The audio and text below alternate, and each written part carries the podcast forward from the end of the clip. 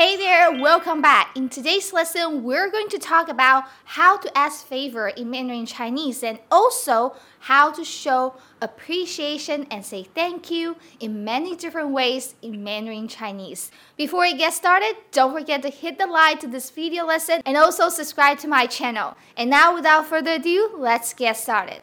So, first of all, let's talk about how to ask a favor in Mandarin Chinese. So, to ask someone's favor in English, usually you would say 请, right? So I hear a lot of foreigners would say 请 and the favor. For example, if you someone to pass you a cup of water or give you a cup of water, you probably would say 请给我一杯水。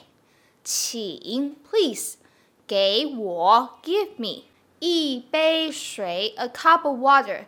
This is not wrong, but actually we don't say 请 a lot. We don't often say 请 when asking for a favor because if someone say 请, it feels like I have to help this person. I don't have a choice. So it is really not natural, and I really don't recommend to say 请 when you are asking for a favor from native Mandarin speaker. Instead, I would say, 可以给我一杯水吗？可以吗？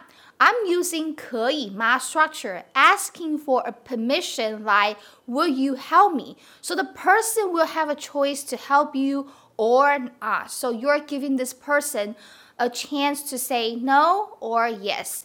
After all, we don't want to command people or make people feel pressure to help you. So I would suggest to say 可以吗 structure. So let's try again. 可以给我一杯水吗 So could you give me a cup of water? 可以给我一杯水吗？可以给我一杯水吗？Okay, so 给我一杯水 is the favor that I'm asking uh, from another person. So I could change the favor between 可以吗 For example, 可以告诉我这是什么吗 Can you tell me what is this? 可以告诉我这是什么吗 Can you tell me what's this? So you're asking a favor from someone telling you something, right? So 可以告诉我这是什么吗？可以告诉我这是什么吗？Or you could say 可以帮我一个忙吗？可以帮我 help me 一个 one 忙 here could mean busy or favor. So 忙 here means favor. Help me a favor. 可以帮我 help me 一个忙吗？So can you do me a favor? 可以帮我一个忙吗？But you see, if you say 请帮我一个忙，please do me a favor. It's like if I were, you know, I was like listening to what you say, 请帮我一个忙. I would be like, do I really have to help you even if I don't want to? Because you say 请帮我一个忙. Please help me. But you're not giving me a chance to say no. So if you say 请帮我一个忙, it's for me as a native speaker, I feel really uncomfortable because you're not giving me a chance to say no, to think.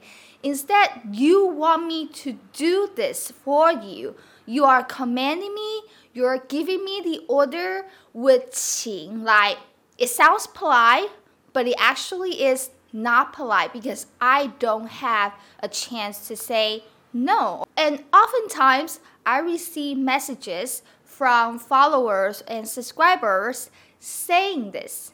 Katrina, 请教我中文 please teach me Mandarin Chinese. For me, honestly, it's kind of rude because you're not giving me a chance to say yes or no.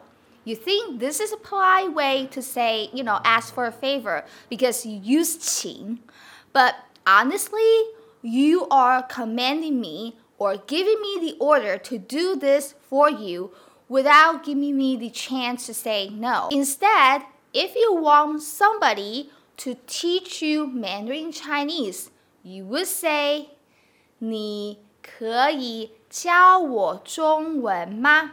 Could you teach me Mandarin Chinese? So now you are not only asking for a favor, but also you give the person a space and time, a chance to think whether or not he wants to help you. 你可以教我中文吗? So the first structure is using 可以吗 to ask for a favor.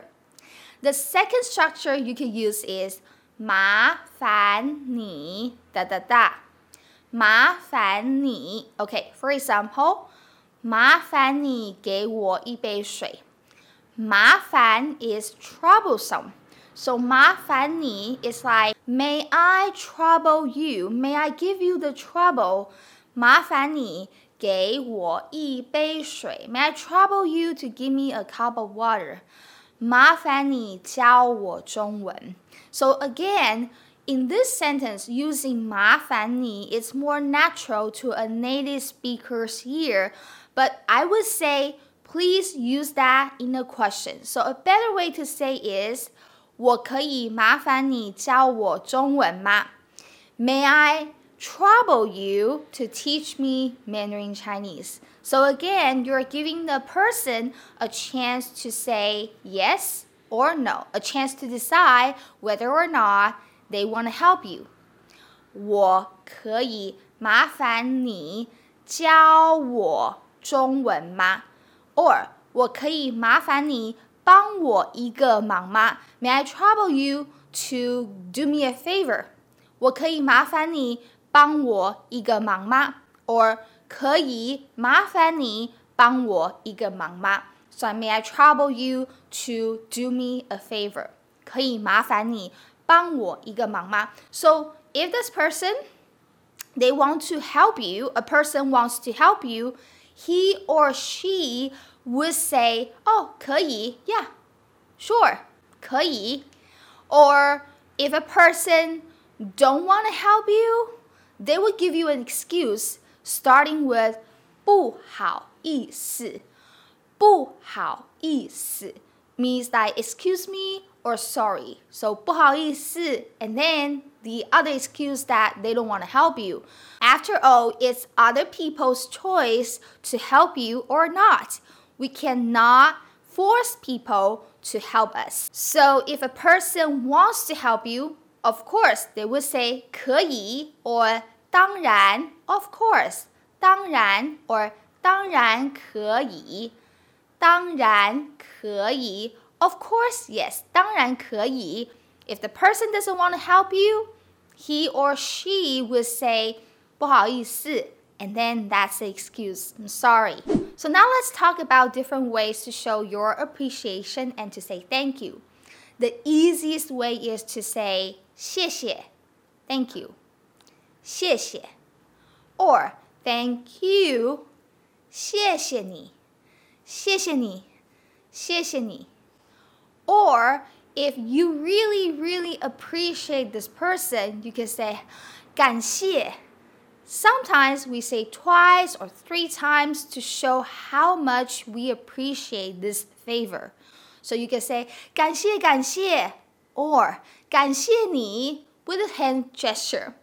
感谢感谢感谢你。感 meaning to feel or feel. 谢 is thankful. So I feel thankful. 感谢感谢你感谢你感谢。Or you could say 感恩啊，感恩感恩感恩感恩。Thank you, thank you. 感恩感恩。感 meaning feel the same and 恩 is favor, so I feel the favor. 感恩感恩感恩感恩 Alright. Or you could say 真的太感谢你了，真的真的 meaning really or real，太哒哒哒了。you're emphasizing, you're expressing and emphasize the appreciation. So 真的太大大大了，真的太感谢你了。 really, really thankful to you. 真的 太感谢你了，真的太感谢你了。Next one is 多谢，多谢，多谢，多谢。多 meaning a lot. 谢 is thankful or thank you. So 多谢 meaning thanks a lot. 多谢，多谢，thanks a lot. 多谢，多谢。Next one，不好意思，麻烦你了，谢谢。不好意思，excuse me, sorry, I feel, you know, so sorry. 不好意思，麻烦 to trouble 你。不好意思，麻烦你了。I'm so sorry to trouble you. Thank you so much. 不好意思，麻烦你了，谢谢。不好意思，麻烦你了，谢谢。And the next one is 辛苦你了，辛苦你了，辛苦 meaning hardship. So 辛苦你了 meaning I feel that I'm giving you a lot of hard time and hardship for asking you to help me. So 不好意思，辛苦你了。I'm so sorry. I give you such a hard time to help me. I really appreciate that. So 不好意思，辛苦你了。不好意思，辛苦你了。不好意思，辛苦你了。谢谢。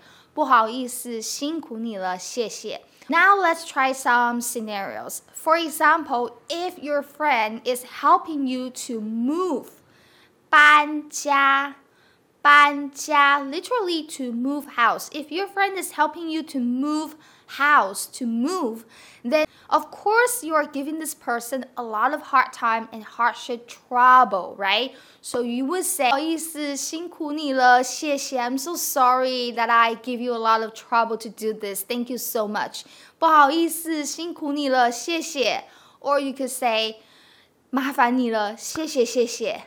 麻烦你了，谢谢谢谢。Let me know if you like this video and comment below and let me know what's your biggest takeaway in this lesson. If you like this video lesson, don't forget to hit the like button and subscribe to my channel. If you want to know about how to speak Mandarin Chinese without thinking in English, how to speak Mandarin Chinese more naturally, I have a free masterclass training. The link is down below. Join my masterclass training to learn how to speak Mandarin Chinese with three simple secrets step. Thank you so much for joining me today, and I will see you in the training and see you next time. 再见。